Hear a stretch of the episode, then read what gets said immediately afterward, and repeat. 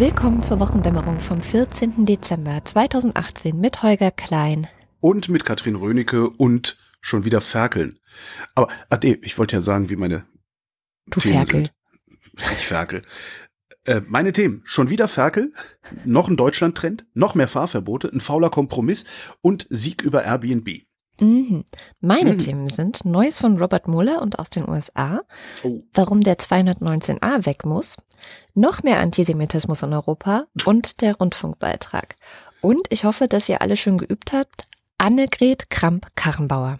Annegret Kramp-Karrenbauer, ja. Klappt, ne? oder? Habe ich auch drin, genau. Aber fangen wir vielleicht mit dem Nachtrag an aus der letzten Sendung. Ähm, letzte Woche hatte ich ja Mattes im O-Ton mitgebracht. Der hatte von der Ferkelkastration erzählt und du hattest ja da schon gesagt, nee, das stimmt so nicht. So, mhm. Katrin, stellt sich raus, das stimmt so nicht. Über Umwege hat sich nämlich Nadine gemeldet. Nadine ist Tierärztin und Schweinebauersfrau. Ich habe extra gefragt, ob ich sie so nennen darf. Schweinebauersfrau, habe ich erfunden, das Wort, glaube ich. ähm, also Nadine ist Tierärztin und Schweinebauersfrau und die hatte so ein paar Kritikpunkte. Also ein Kritikpunkt war, dass er behauptet hat, die Immunokastration, die hört sich auch irgendwie so blöd an, finde ich, Immunokastration, sei eine Hormongabe. Und das stimmt halt nicht. Es ist keine Hormongabe, sondern es ist letztendlich wie eine Impfung und die werden halt zweimal im Abstand von vier Wochen geimpft. Und ein Impfstoff funktioniert ja so, dass ein Antigen gegeben wird und dann werden Antikörper gebildet im Körper und das passiert genau auch bei dieser Immunkastration oder Immunokastration. Es werden Antikörper gebildet gegen die, ja letztendlich diese Hormone, die diesen unangenehmen Geruch auslösen. Und der Stoff, der gespritzt wird, das Medikament, was gespritzt wird, das hat halt selber überhaupt keinerlei hormonelle Wirkung. Also es ist total unproblematisch. Also sowohl für den Anwender als auch für das Tier, als auch für den Verbraucher hinterher unproblematisch? Also es ist für den Verbraucher unproblematisch, es ist für das Tier unproblematisch und es ist für den Anwender insoweit unproblematisch, dass er sich halt nicht selber spritzen sollte. Also das ist allerdings bei jedem anderen Präparat auch so. Mhm. Selbstinjektionen sind natürlich immer nicht, nicht gewollt. Bei diesem Präparat ist es allerdings schon so, dass wenn die Impfung zweimal gemacht wird, auch beim Menschen, hat es dieselbe Wirkung wie beim Schwein.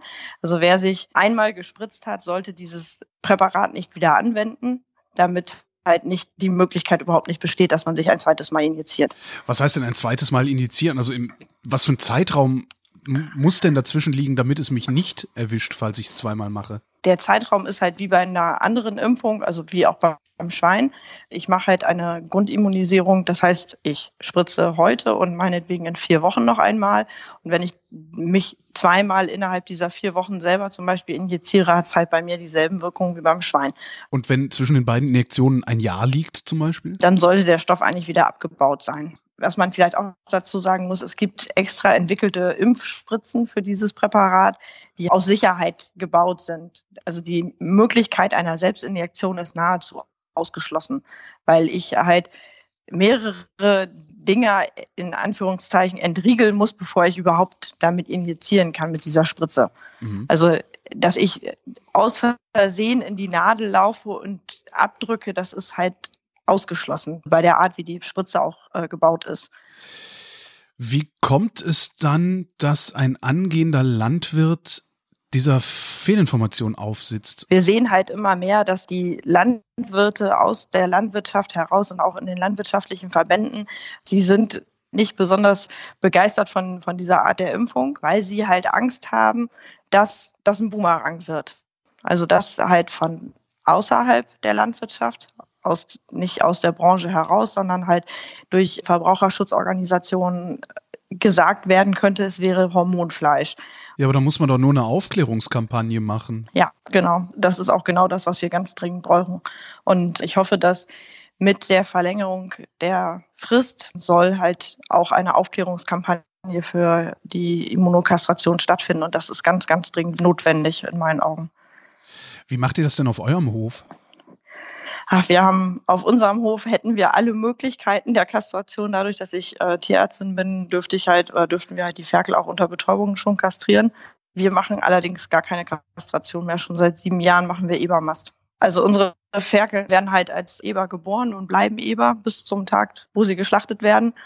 Wir gehen in Anführungszeichen das Risiko ein, dass auch mal ein Tier Geruchsabweichung haben kann weil es ist letztendlich zurzeit für uns halt kein Risiko. Die werden vom Schlachthof, werden die ausgezeichnet, die Tiere. Also ich sehe auf der Schlachtabrechnung, ob Tiere dabei waren, die stinken oder eben nicht stinken. Aber ich bekomme da bislang keine Abzüge für von den Schlachthöfen. Und da musste ich nochmal einhaken bei dem Mattes. Es ist halt mitnichten der Fall, dass das Eberfleisch weggeschmissen wird. Das stimmt nicht. Das Eberfleisch wird schon verwertet. Wie wird das verwertet, wenn es stinkt? Dieser Geruch entwickelt sich ja vor allen Dingen, wenn das Fleisch erhitzt wird. Und das Eberfleisch, das wird häufig in Rohwurstwaren angewendet oder halt alternativ wird es in Fleischprodukten gemischt mit anderem Fleisch, um das abzuschwächen. Und dann geht halt die ganz normal in die Verarbeitung. So, dann hoffen wir mal, dass das jetzt stimmt. ähm, der Witz an der Sache ist ja, und das ist jetzt der Twist an dieser ganzen Geschichte, da kann man nämlich was ganz Interessantes dran ablesen an dieser Geschichte um die äh, Ferkelkastration. Wenn man diese Sache, was uns da jetzt passiert ist in den letzten beiden Sendungen oder in diesen beiden Sendungen, auf die Massenmedien überträgt, kriegst du einen Hinweis darauf, warum du oft am Radio sitzt und dich fragst, ob du verarscht werden sollst. Mhm. Da kann es dir nämlich schnell passieren, dass du, also jetzt als Macher, ich rede jetzt also Redaktionsalltag, dass du äh, einen Experten interviewst, der aber selbst entweder über nicht genug Expertise verfügt, was wir hier gesehen haben, ja, äh, genau, an, angehender Landwirt, der weiß genug. Offensichtlich nicht. Ähm, oder noch schlimmer, du gerätst an jemanden, der wie ein Experte daherkommt, aber eigentlich eine eigene politische Agenda verfolgt. Ja? Äh, so, gutes Beispiel, der Wendt von der Polizeigewerkschaft ja. oder Patzelt von der Uni Dresden oder irgendeiner von Greenpeace, wenn es um genetisch veränderte Organismen geht. Ja? Die haben eine Agenda, aber du hast so, dann ist das auf einmal, ist das halt ein Biologe und du denkst, oh, der ist ein Biologe, okay, der ist bei Greenpeace, aber ist ja Biologe. Pustekuchen. Und das Problem ist halt, von uns, also jetzt beim Hörfunk vor allen Dingen, von uns aktuell und, und auch schnell arbeitenden Journalisten, ähm, also letztlich sind wir ja Nachrichtenjournalisten, von uns hat kaum jemand hinreichend Sachverstand in allen Feldern. Ein bisschen hat jeder irgendwo, aber für alles reicht's nicht. Dann hast du das Problem für eine intensivere Recherche. Also man könnte ja noch zwei, drei Leute anrufen für ein Vorgespräch und fragen, ah, stimmt das, was der mir da erzählt hat? Also so wie, wie man normalerweise recherchiert. Mhm. Ja, jemand sagt A und du fragst noch mal zwei andere Leute, ob A tatsächlich A ist. Dafür fehlt dir halt die Zeit. Ja? Oft, ja. Fast jeden Tag. Also ich mhm. meine, wir, wir arbeiten mit teilweise mit einer Stunde Vorlauf, bevor wir mit einem Thema on air gehen. Ja? So, und es fehlt dir dann auch noch die Zeit on air, um vielleicht auch noch so ausführlich zu berichten, wie es nötig sein könnte. Und, gehen wir weiter, du bist ein Massenmedium. Darum musst du auch noch die Dinge so weit vereinfachen, dass jeder sie verstehen kann. Beim Vereinfachen bleibt sehr oft was auf der Strecke. Ne? Tagesschau hat nur 15 Minuten. Wir im Radio haben nur 4 Minuten pro, pro äh, Take. Und das ist noch viel. Aber es ist jetzt auch egal, ich will nicht jammern, es geht um faule Geschichten. Also, du, was du brauchst, ist eigentlich Antennen dafür, dass eine Geschichte faul sein könnte. Mhm. Oder wenigstens ein bisschen Vorwissen, wie bei dir gesehen jetzt. Ähm, die, die sind ja bei mir schon gut ausgeprägt. Wahrscheinlich, weil ich seit über 20 Jahren auf die eine oder andere Weise mit so Verschwörungsgläubigen rumhample. Und trotzdem geht mir halt auch immer wieder was durch, auch im Redaktionsalltag. So.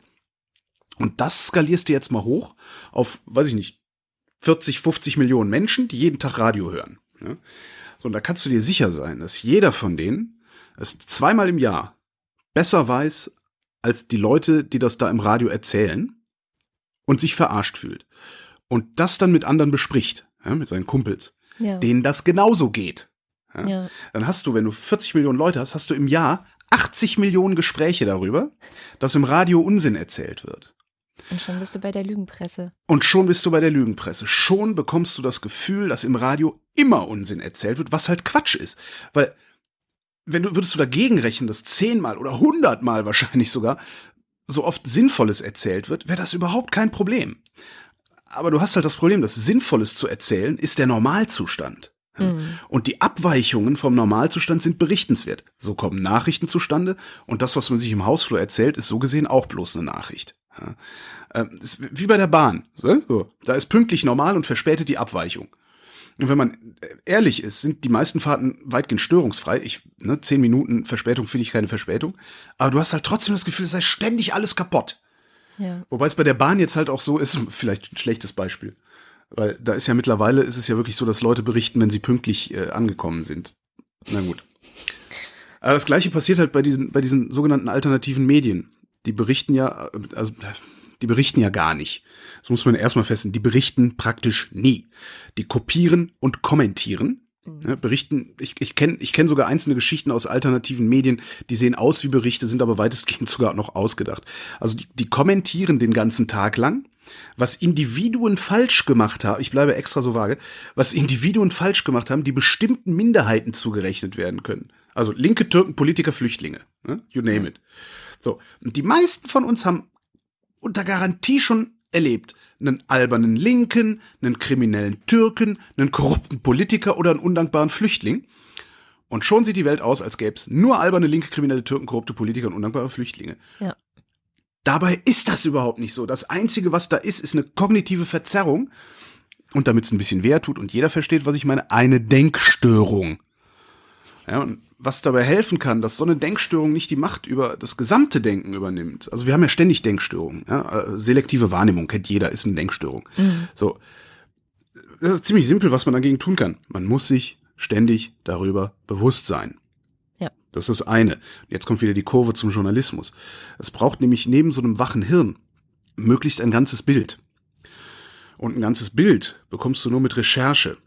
Und Recherche kostet Geld. Und darum sollte man bereit sein, für recherchierenden Journalismus Geld zu bezahlen. Also ja. für Medien, die eigene Geschichten machen. Am besten sogar investigative Geschichten. Ja? Ja.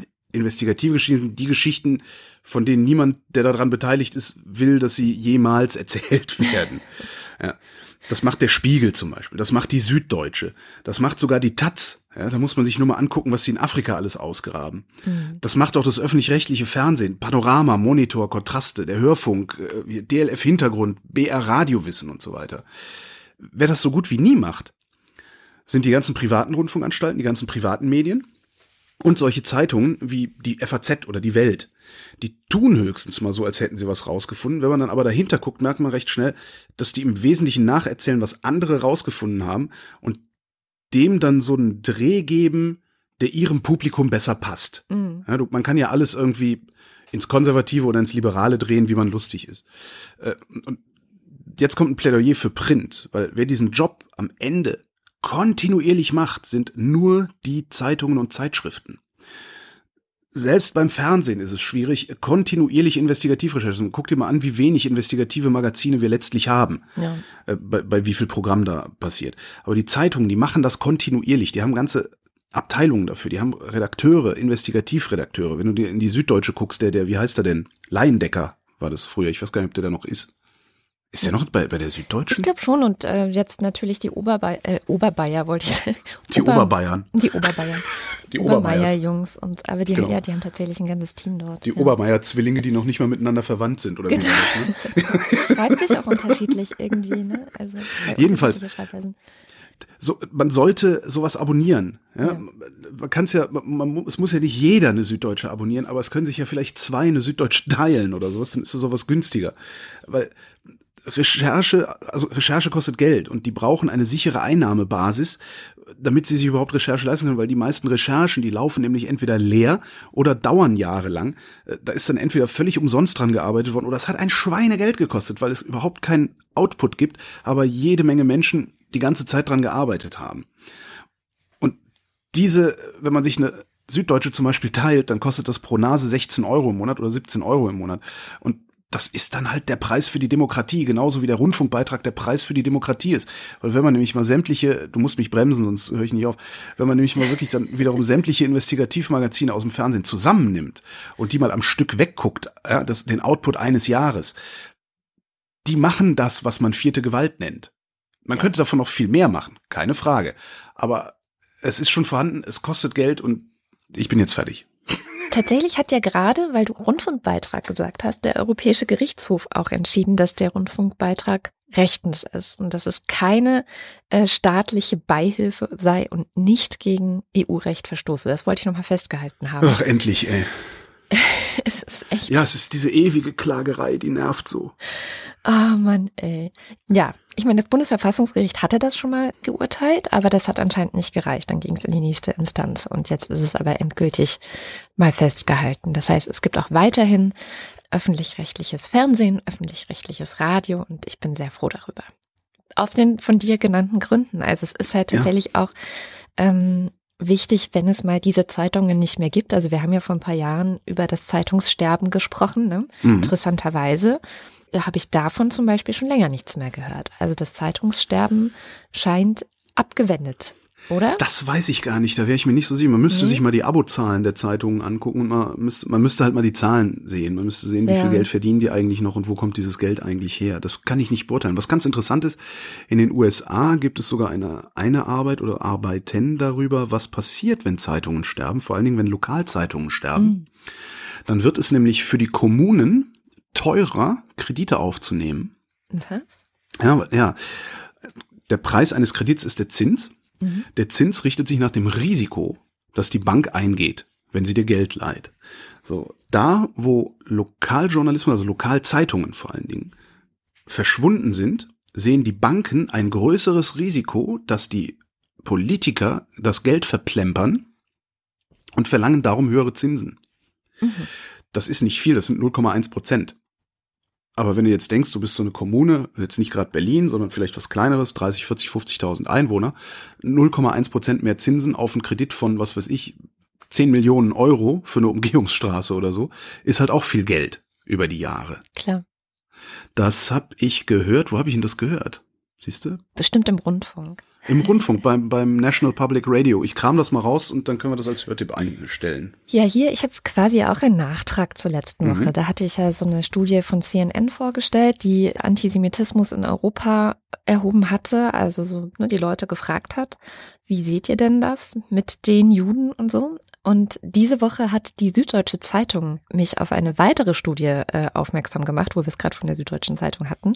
Und zwar eine, die von der Agentur der Europäischen Union für Grundrechte durchgeführt wurde. Agentur der Europäischen Union für Grundrechte, was es alles gibt, ne? Ja. Ich habe auch gleich noch was, was es alles gibt dabei aus der EU. Aber ja. Hm? Und die hat mal die Juden in Europa gefragt, wie geht's denn euch hier eigentlich? Ja. Die erste Zahl. Jeder dritte Jude denkt ans Auswandern. In es Deutschland, in Deutschland sogar 44 Prozent. Es ist eine solche Schande für uns. Mein 41 Prozent der in Deutschland befragten Juden gaben an, im vergangenen Jahr Antisemitismus erlebt zu haben. Dabei liegt nur der, 41 Prozent. Ja, aber das ist das ist über dem europäischen Durchschnitt von 28 Prozent. Deutlich. Ich hätte gedacht, das wären sowas wie 78 Prozent oder so. Das fände ich jetzt wiederum sehr, sehr krass viel. Aber so viel ist es nicht. Ich, habe nicht viel Zutrauen in äh, mein schon, Volk. Mehr als die Hälfte der befragten Juden in Deutschland gab an, in den vergangenen fünf Jahren beleidigt, angestarrt oder beschimpft worden zu sein. Mehr als die Hälfte. Und Ey. die, die Ergebnisse, die da rausgekommen sind, also diese, ne, diese. Wobei ähm, angestarrt, aber egal, ja. Ja, wahrscheinlich, weil sie erkennbar Juden sind. Wobei irgendwie über drei Viertel der in Deutschland lebenden Juden sagen, dass sie vermeiden, als Juden erkennbar zu sein. Also sie vermeiden so Schande, alle ey. jüdischen Symbole in der Öffentlichkeit, weil sie halt keinen Bock auf, mhm. auf den Stress haben. Diese Studie gab es schon mal, die gibt es äh, anscheinend alle fünf Jahre. 2013 gab es sie auch schon mal. Und die zuständige EU-Kommissarin hat halt gesagt, naja, sie erwartet schon, dass Antisemitismus wahrscheinlich gestiegen ist. Aber wie, in welchem Maße das gestiegen ist, hat sie selbst schockiert. Und zu den Deutschen hat sie dann gesagt, Zitat, Deutschland fällt in die Kategorie sehr problematisch. Mhm. Genau wie Belgien, Frankreich und Polen. In Frankreich hm. muss es ja echt noch schlimmer sein. Also die Ergebnisse für Frankreich waren so mit Polen zusammen, also wie sie ja sagt, mit Belgien und Polen waren wir eigentlich die, die schlimmsten Antisemiten. Und Toll. jetzt zitiere ich aus der Süddeutschen Zeitung. Die Befragten, also die befragten Juden, sind sich einig, dass die Geschehnisse in Nahost die Häufigkeit und Intensität antisemitischer Vorfälle in Europa beeinflussen. In Belgien und Frankreich sagen 85 Prozent, dass der arabisch-israelische Konflikt ihr Sicherheitsgefühl beeinträchtigt. In Deutschland liegt der Wert mit 73 Prozent über dem EU-Durchschnitt.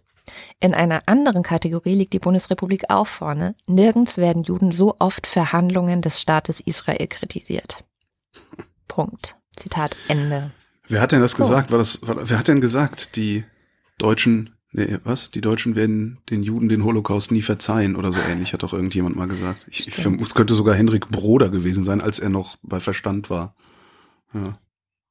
Ja, das wollte ich nachgetragen haben und vor allem wollte ich das auch nochmal in den Zusammenhang gestellt haben, dass es halt nicht unbedeutend ist, wie und mit welcher Blickrichtung über auch diesen Konflikt im Nahen Osten gesprochen, geschrieben und gedacht wird, das hat Natürlich. eine direkte Auswirkung auf hier lebende Juden.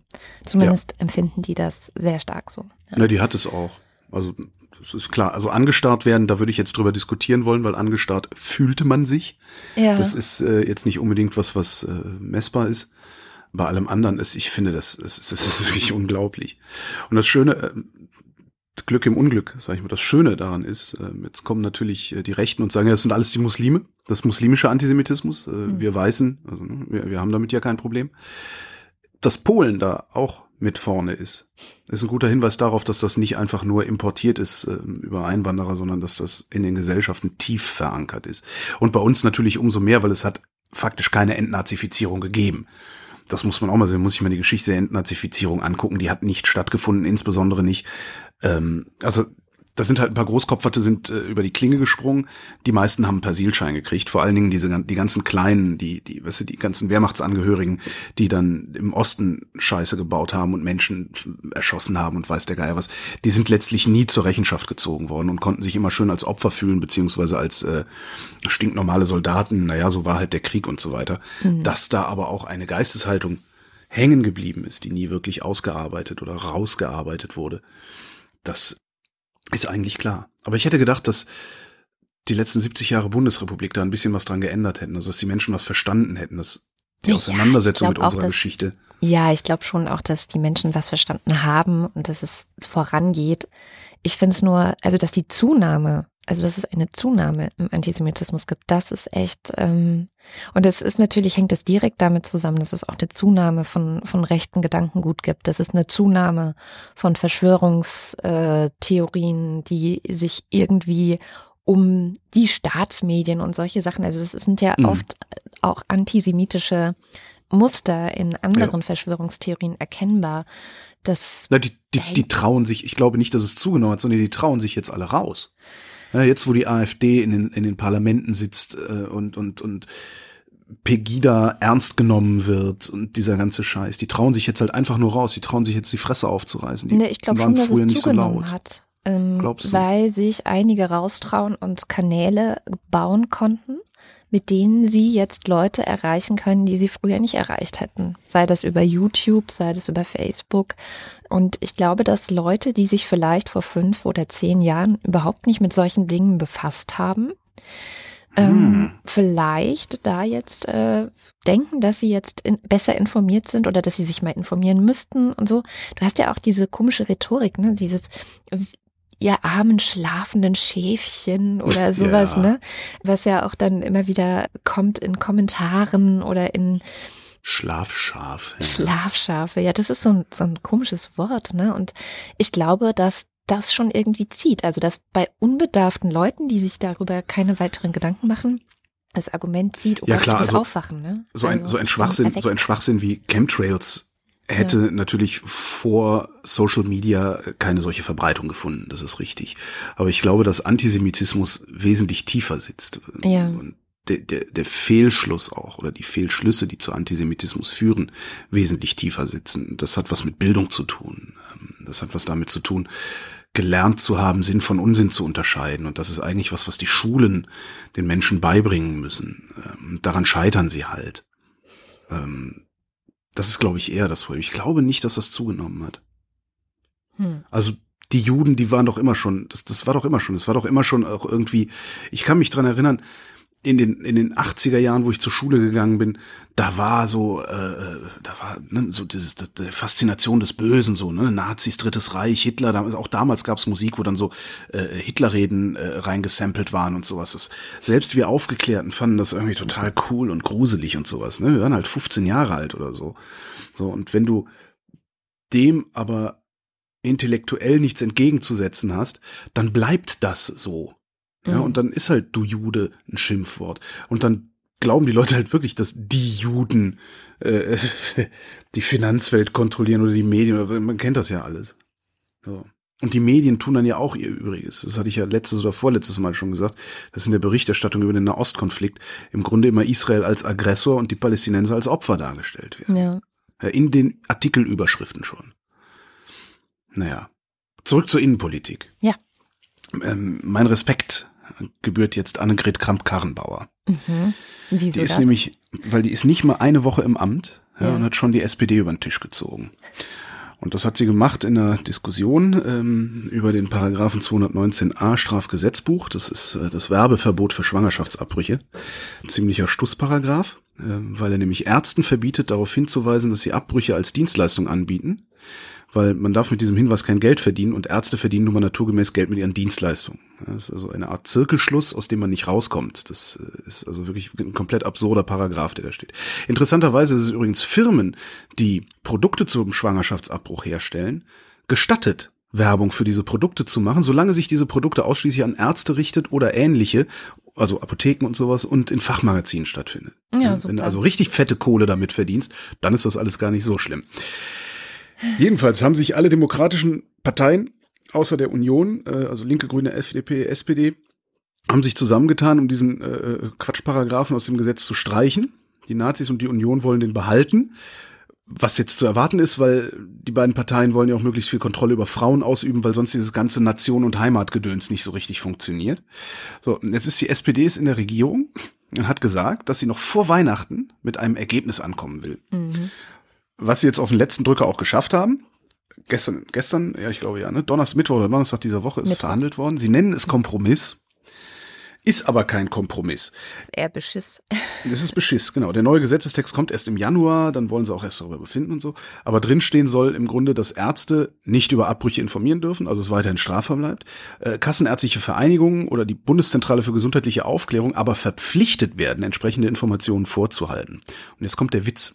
Das dürfen die jetzt schon, machen es aber nicht. Das Gesetz gestattet, dass jemand, der kein Geld damit verdient, sagen darf, welcher Arzt Schwangerschaftsabbrüche vornimmt. Darum macht zum Beispiel das Land Berlin. Also der Berliner Senat hat eine entsprechende Liste veröffentlicht.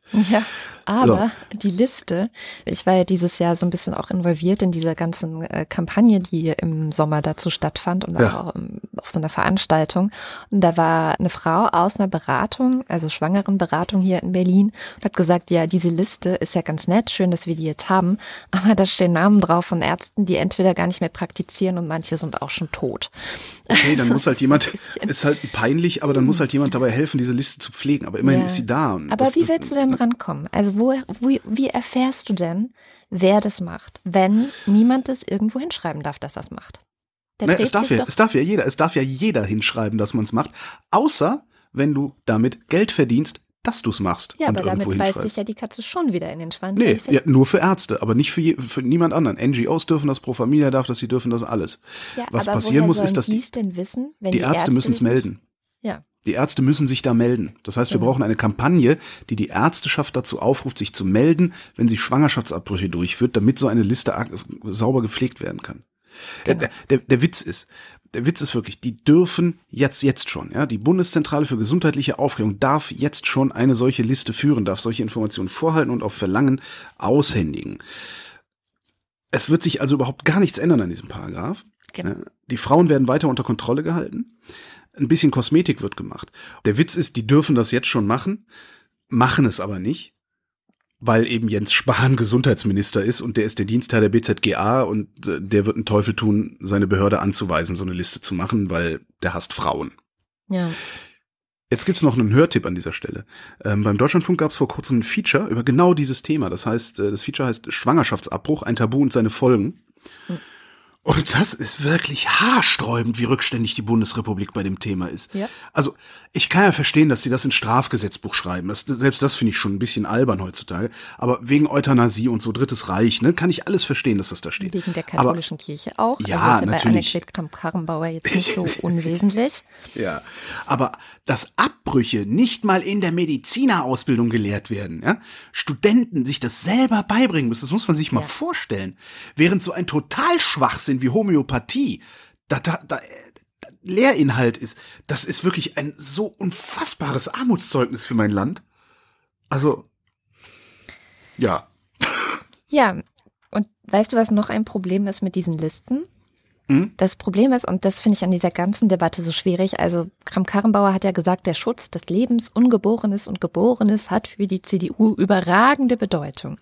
Und damit füttert sie ein Narrativ, nämlich das Narrativ dieser ganzen Lebensschützer, die unterwegs sind und die ja auch zunehmend aggressiv unterwegs sind, die so aggressiv unterwegs sind, dass viele Ärztinnen und Ärzte sich wirklich fürchten vor denen und sich auch, ja. sich auch gar nicht mehr trauen. Also die, manche wollen auch gar nicht auf irgendwelche Listen gesetzt werden, weil diese Listen nämlich plötzlich so eine Art Pranger geworden sind, ja. Mhm. Und das ist, das finde ich das Schlimme. Du hast eigentlich ein gesellschaftliches Klima mittlerweile, in dem, und das, was du gerade schon gesagt hast, ähm, Studentinnen und Studenten müssen sich das irgendwie selber beibringen oder müssen, müssen sich irgendwie selber Rat suchen, wie sie, ja, wie sie das lernen können, also wie sie auch aktuelle äh, Dinge lernen können über Schwangerschaftsabbrüche. Das ist ja auch noch so ein Problem, dass es da ja durchaus in anderen Ländern Fortschritte gibt, wie dieser Eingriff möglichst wenig invasiv und so weiter für die Frau vorgenommen werden kann. Aber in Deutschland findet ganz vieles davon nicht statt, weil es gibt keine Fortbildungen für Ärztinnen und Ärzte, die, die das machen hm. wollen. Ja, es ist also, es ist wirklich haarsträubend und dieses Papier, was da jetzt verabschiedet wurde, darüber hat äh, Christina Henel, das ist eine der bekanntesten Ärztinnen in Deutschland, die eben auch wegen des Paragraphen 219a vor Gericht stand, die hat dazu geschrieben, ich zitiere sie einfach mal, weil ich, ich finde es auch unglaublich. Am Ende des Papieres wird noch vorgeschlagen, eine Studie zu den seelischen Folgen des Schwangerschaftsabbruchs durchzuführen. Gott! Die Kommission hätte gut daran getan, sich mit der einschlägigen Fachliteratur zu befassen. Unter anderem hat die BZGA im Jahr 2017 selbst eine große Studie schon herausgebracht, die sich unter anderem mit den psychischen Folgen befasst hat. Wahnsinn. Also die haben das und, Wahnsinn. und fordern aber, dass es das geben soll. Was, was ist das? Also was? Welche Frau, und selbst wenn sie in der CDU ist, lässt sowas freiwillig mit sich machen, um Himmels Willen? Ich. Ja. Was ist mit diesen Frauen los? Sind die irre geworden? Wollen die Dresche? Ist schon krass, oder? Also ich, ähm, also, äh, ja, ich war auch, als ich das gelesen habe, ich das, so, das, ich meine, es kann doch nicht sein, dass deine eigene Behörde, die dafür da ist, hat eine Studie dazu veröffentlicht, deren Ergebnis dir vielleicht nicht passt, ja? Also schreibst du in so ein Papier, für wen eigentlich, rein, dass du so eine Studie durchführen willst. Also es ist so, ich, ich, ich das also, ist reine Propaganda. Also das ist ja. eigentlich totale Propaganda, was da gerade diese Woche passiert ist unter Annegret Karrenbauer. Hähnel hat bei uns im Interview übrigens gesagt, wenn es in der SPD noch Sozialdemokraten geben sollte, dann sollten die sich mal an ihre Historie erinnern und wieder für Frauenrechte eintreten. Ja. Und ich fürchte, dass Frau Hähnel damit recht hat. Ja, ja. ich fürchte es auch. Aber das würde der SPD vielleicht ganz gut tun, wenn sie sich an so ein paar Dinge wieder erinnern würde, für die sie einmal standen. Ne? Aber ernsthaft, was ist das? Wieso lassen, warum, ich kann ja verstehen, dass Frauen konservativ sind, bei der CDU mitspielen wollen. Mhm. Aber warum lassen die sowas mit sich machen? Das zwingt die doch hinter, also weißt du, die tun ja fast so, als würden sie gezwungen abzutreiben, nur weil dieser Unsinnsparagraph 219a verschwindet. Als würde irgendeine Frau hingehen und sagen, och, guck mal, ich wusste ja gar nicht, dass Abtreiben geht. Da mal lass ich mir jetzt mal ein Kind machen und mach dann Abtreibung, weil es so geil ist. Das ist doch, was ist das? Was, was hält diese, was hält die, diese Union an diesem Paragraphen? Ich verstehe das nicht. Tja. Also, ich, ich verstehe es nicht. Und hält also wirklich die Union durch die Bank, das, ne? Also das ist schon. Ja, ich verstehe das nicht. Das ist schon sehr, sehr verankert. Also das muss echt das, dieses nur weil sie Kontrolle über Frauen ausüben wollen, nur weil sie, nur weil sie Angst davor haben, dass Frauen ihren eigenen Willen äußern und, und, und, und Partizipation verlangen? Ja, Gleichberechtigung das, verlangen? Sie würden das natürlich ganz anders argumentieren und sagen, auch das ungeborene Leben ist ein Leben und es muss geschützt werden. Das ist halt ja, und? das Ding. Der Paragraph schützt es aber nicht. Ich, ich weiß, es ist, also mit mir brauchst du darüber ja nicht weiter ja, zu stimmt. diskutieren, dass es alles irgendwie total doppelmoralisch ist. Ich glaube wirklich, es ist so ein verzweifeltes Festhalten an einem alten Ideal und das Ideal lautet, man muss auch das ungeborene Leben schützen und das sehe ich übrigens auch so. Also ich finde auch, dass man ungeborenes Leben schützen muss. Ich bin jetzt nicht dafür, dass man irgendwie Frauen in den Bauch sticht oder so, ja. Also, aber der gesellschaftliche Konsens, der ist ja da. Also es gibt ja den Konsens darüber, dass das bis zur zwölften Woche möglich ist. ja, das war schon hart genug, sich das irgendwie zu erstreiten. Und da, da kann, können alle Seiten sagen, ja, aber das finde ich irgendwie nicht in Ordnung oder so. Aber das ist halt das, was als Kompromiss rausgekommen ist in einem sehr, sehr langen Streit. Und das muss die CDU ja auch irgendwie akzeptieren, aber sie tut es halt nur zähneknirschend und sie muss deswegen mhm. immer wieder betonen, ja, aber, und das ist so wichtig und wir dürfen da, das ist so ein bisschen wie dieses kein Fußbreit, nur halt auf christlich. So. Also ich, ja, ich schüttel auch den Kopf darüber, weil es einfach wahnsinnig, also selbst die Iren sind jetzt bald weiter als wir, ja. ja?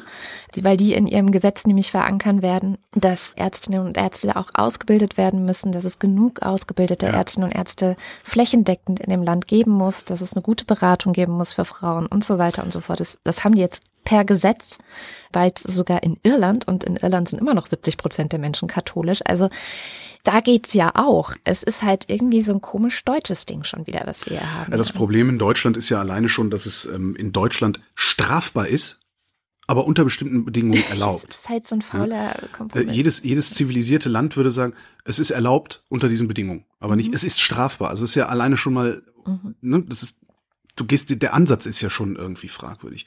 Und ich würde mir halt auch wünschen, dass es einen gesellschaftlichen Konsens darüber gibt, dass es Sache der Frauen ist, was mit ihren Körpern passiert. Und nicht Sache von irgendwelchen Männern und irgendwelchen Arschloch-Lebensschützern, denen das Leben vollkommen egal ist. Ja, weil wenn es denen darum ging, Leben zu schützen, dann würden sie sich als erstes mal zum Mittelmeer aufmachen und da die Flüchtlinge aus dem Wasser raussammeln, bevor sie Frauen drangsalieren, deren Motive sie noch nicht mal ansatzweise beurteilen können. Ja, ja. Aber äh, wo sie sich dann irgendwie, äh, weiß ich nicht, ich, ich habe leider noch nie einen von diesen Lebensschützern irgendwo rumstehen sehen. Ich glaube, das wäre der erste, der von mir ein paar vor die Mappen kriegt. Naja, also wenn du die mal sehen willst, die äh, marschieren ja jedes Jahr durch Berlin im Oktober. Können wir mal hin. Nee, ich würde ganz gerne so jemanden vor der, vor der Praxis stehen sehen und irgendeinen Scheiß erzählen. Weißt du, so. Ja, das machen die Weil ja. Mit, also mit, einem, mit einem oder zweien werde ich fertig, aber mit so einer ganzen Demo natürlich nicht. Die bedrängen ja auch, vielleicht musst du mal gucken, die sind öfters, stehen die vor Pro Familia Einrichtungen und äh, versuchen dann vor den Einrichtungen die Frauen zu bequatschen, die da reingehen. Ich verstehe nicht, warum laufen da nicht, weißt du, wir haben doch ständig irgendwo Vermummte, die anderen auf die Fresse geben. Warum laufen da nicht Vermummte Vernünftige auf und äh, äh, jagen diese Lebensschützer zum Teufel? Ja, also die meisten was Frauen das, was ist die das? Polizei dann, das finde ich auch in Ordnung. Naja, aber. Entschuldigung, ich werde belästigt. Ja. Stimmt, eigentlich auch ganz lustig. Stimmt, ist eigentlich viel lustiger da ein Stalking draus zu machen. Und das kann ich auch nur, also falls Frauen zuhören, die jemals in diese Situation geraten, ruft die Polizei. Ihr werdet da belästigt. Das ist ein Straftatbestand. Also das ist geil, ja. Ach herrlich. Was würde ich ohne dich machen? Ja. Mich prügeln. genau. Menno. Ja, kommen wir vielleicht mal in die USA. Die haben es ja schon lange nicht mehr in unsere Sendung geschafft. Ich versuche es auch so kurz wie möglich zu machen, aber es gibt Neuigkeiten. Wir haben ja unseren Lieblings-FBI-Sonderermittler Robert Mueller, der in den USA immer noch untersucht, inwiefern es irgendwelche russische Einmischungen und sonstige Unregelmäßigkeiten im US-Wahlkampf 2016 gegeben hat. Und die neueste Nachricht von dieser Woche ist, dass Michael Cohen, das ist dieser ehemalige Anwalt von Donald Trump, und sehr enger Vertrauter. Und er hat also so alles für ihn erledigt, was irgendwie erledigt werden musste. Zum Beispiel auch sowas wie Schweigegeld an Pornodarstellerinnen zahlen, damit die nicht darüber sprechen, dass sie eine Affäre mit Donald Trump hatten. Und diese Geschichte ist jetzt äh, vor Gericht gewesen. Er hat sich schuldig bekannt. Also er hat sich schuldig bekannt, dass dieses Geld gezahlt wurde. Und er hat vor Gericht ausgesagt, dass er das im Auftrag von Donald Trump getan hat. Dafür kommt er jetzt für drei Jahre ins Gefängnis. Und jetzt ist es so, dass natürlich das Licht, das er damit mit dieser Aussage auf Donald Trump geworfen hat, nicht so gut ist. Das Ganze ist nämlich deswegen problematisch, weil es halt im Wahlkampf 2016 passiert ist, also während des Wahlkampfes. Und es wird jetzt so interpretiert, dass diese Zahlung, also es waren ja über 100.000 Dollar, diese Zahlung ist im Grunde illegale Wahlkampfunterstützung gewesen für Donald Trump. Also eigentlich hätte das ausgeführt werden müssen als Wahlkampfunterstützung, dieses Geld, das geflossen ist, weil es im Grunde sowas war. So, und äh, damit ist eigentlich auch Trump jetzt dran oder äh, im Arsch oder wie man es auch immer. Ähm, Der wird ja sowieso nicht in den Arsch gehen. Der ist Trump ist unverwundbar. Das ist das Interessante daran. Und, und wir, wir in, in außerhalb der USA glauben immer noch, dass er irgendwie anzugreifen wäre, aber ich glaube dann nicht mehr dran. Ja, wir werden es sehen. Wir werden sehen. Jedenfalls. Ja, eigentlich ähm, was, wo wir eine Wette drüber abschließen können. Eigentlich müssen wir, das stimmt. Ich weiß nicht, ich traue mich bei dem aber nicht zu wetten. Ich habe so ein bisschen Angst in dem Fall jetzt, weil da habe ich ja schon mal verloren quasi. Was ich auf jeden Fall ganz spannend fand, war, Anfang dieses Jahres hat Donald Trump noch behauptet, er wüsste nichts von irgendwelcher Geldzahlung oder so. Und da hatte jetzt die Strategie, also die Ausrede geändert. Und zwar Zitat, ich habe Michael Cohen nie beauftragt, das Gesetz zu brechen. Er ist Anwalt und deshalb sollte er das Gesetz kennen. Ja. Die New York Times hat eine ganz schöne Übersicht gemacht, wen der Robert Mueller so alles bisher irgendwie ja, ins Visier genommen hat, welche Anklagen es gibt und wie da auch der Stand der Dinge ist. Das verlinken wir natürlich wieder in den Show Notes und auch ansonsten sind wir schon wieder am Ende der Sendung angekommen. Und wie immer am Ende der Sendung verlesen Holger, eigentlich Holger und ich, unsere Unterstützer, aber wie so manches Mal schon in der Vergangenheit, macht das heute ich alleine. Und ich fange an. Marc Bremer, Oliver Delpi, Reto Di Giorgio Isolabella, Markus Dietz, Roger Eberling, Christopher Etzel, Erik Fröhlich, Benjamin Harnack, Nico Hebel, Norman Holz, Adrian Hönig, Katharina Höhl, Caro Janasch, Matthias Johansen, Antjörg Kästner, Dennis Klein, Moster Tecki, Rolf Lühring, Alexander Maurer, Dominik Neise, Robert Reyer, Michael Salz, Jörg Schickis, Andreas Schreiber, Patarchus Sodokolot, Roman Schlauer, Joachim Urlas, Jens Viehweg, Lars von Hofunold, Lars Wagner, Bernd Wehmöller und Justus Wilhelm. Hier kommt der Fanclub.